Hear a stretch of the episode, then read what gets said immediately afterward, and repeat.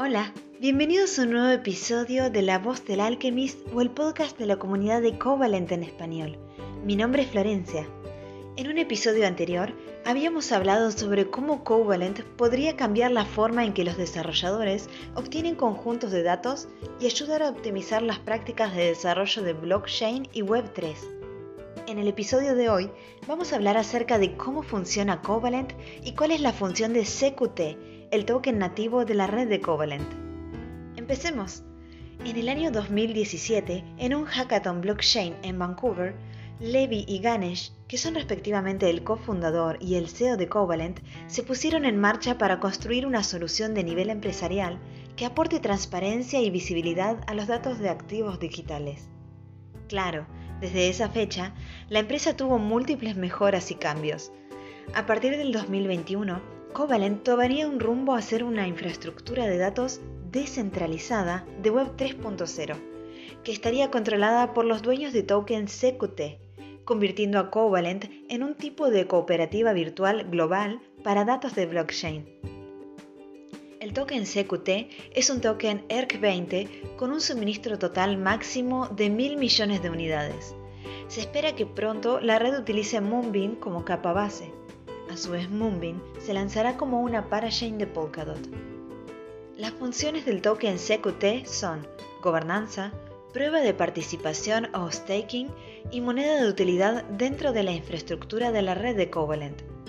CQT tiene una variedad de casos de uso que le dan al token utilidad y valor. Expliquémoslo más detalladamente. Gobernanza.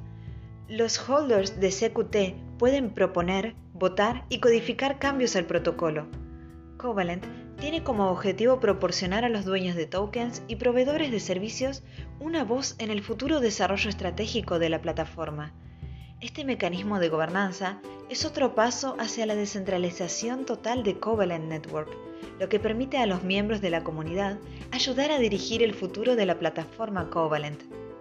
Algunos ejemplos de propuestas de gobernanza podrían ser indexar una nueva blockchain, agregar un punto final de protocolo específico, proponer ideas de investigación para Alpha Alarm, sugerencias para el programa de Alchemist, participar en diferentes programas de farming, staking, adopción de desarrolladores e iniciativas de marketing, como la ejecución de hackatones o la localización de contenido.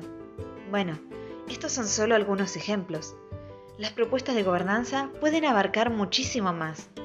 Al momento de grabar este artículo es necesario tener al menos 5.000 CQT para poder someter una propuesta a votación.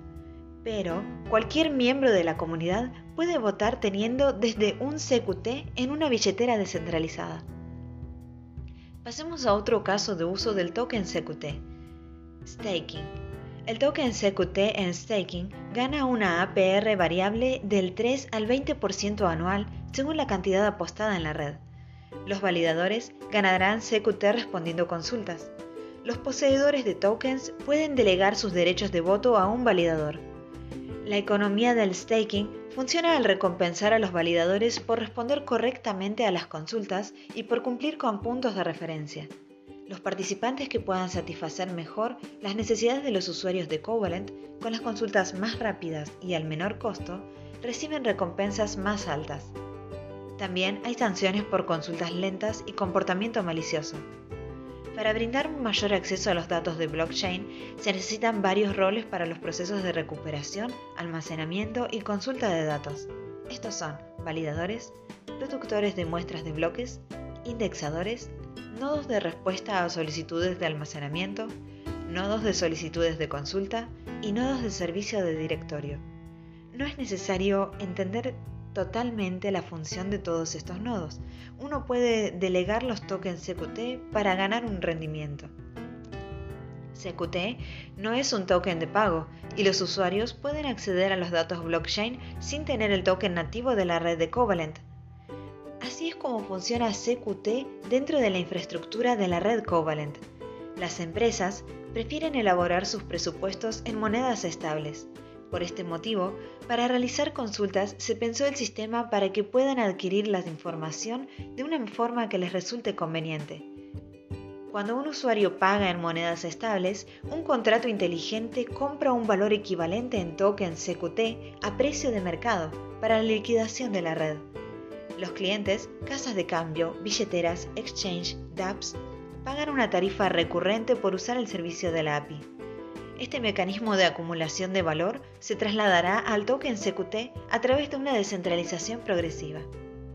Resumiendo, las tres funciones del token CQT son gobernanza, staking y uso dentro de la red de Covalent al realizar consultas. Eso sí, Covalent Network es más que un medio descentralizado para acceder a los datos blockchain a través de una API unificada. El, programa Alchemist DAO servirá como el front-end de la red o la parte visible que va a guiar a los desarrolladores, analistas y protocolos sobre cómo usar mejor la API y los datos extraídos. Mediante este programa, mil millones de personas pueden acceder a oportunidades. Para ser miembro es necesario tener desde un CQT en sus respectivas billeteras. Si les interesa saber más sobre el programa Alchemist DAO, en un futuro podcast lo estaré comentando. Hasta pronto.